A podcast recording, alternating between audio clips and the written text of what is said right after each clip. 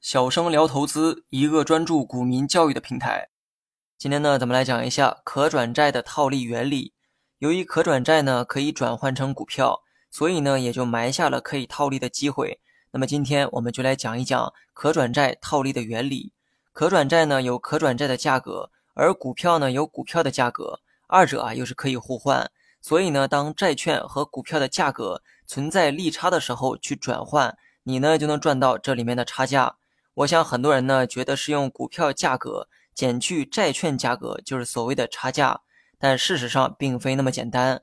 这里面呢有一些计算啊，你必须要了解。文稿中呢我放了一张可转债的数据图，大家呢可以点开这个文稿去查看。图片的左边有一个数据叫做转股价，显示的转股价是九块钱，而图片的右边是正股价，正股价呢是十四点二八元。那么先来说一下这个转股价哈。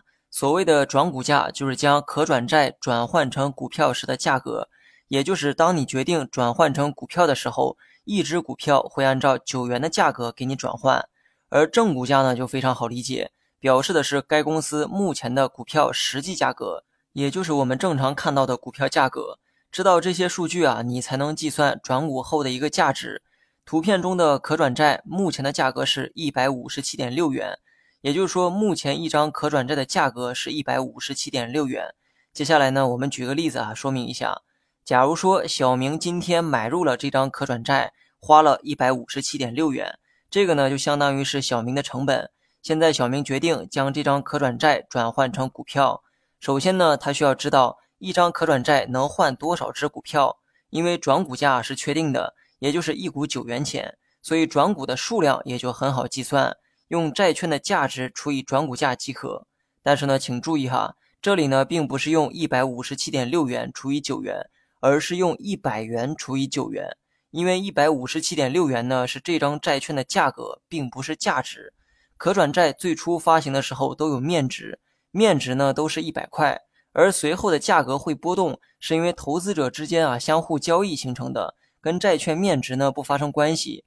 所以当你决定转换成股票的时候，系统呢是按照一张债券的面值来计算可兑换的股票数量，也就是用面值除以转股价等于是一百元除以九元，得出的答案是十一点一一一。换言之，哈，你持有一张可转债可以兑换十一点一一一只股票，而每只股票的价格是十四点二八元，也就是正股价。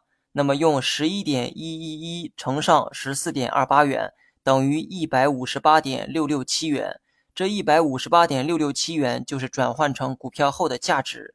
那么最后呢，再做个总结哈，你买入该可转债花了一百五十七点六元，这个是你的成本，转换成股票后的价值是一百五十八点六六七元，而二者的这个差价就是你能吃到的利润。一百五十八点六六七减去一百五十七点六等于一点零六七元，一点零六七元就是差价。怎么样？这个差价是不是比你想象的少很多？没错哈，的确是这样。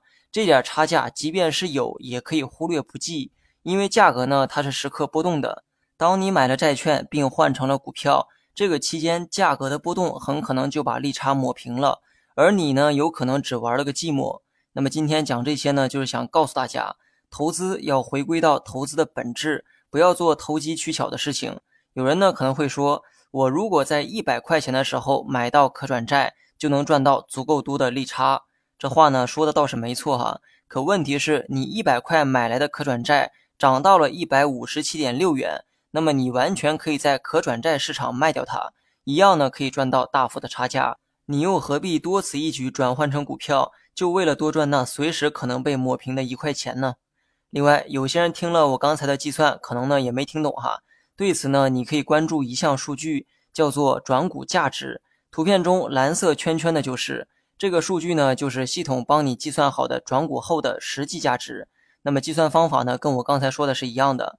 如果你买入可转债的价格比转股价值要低，说明呢有利差可赚。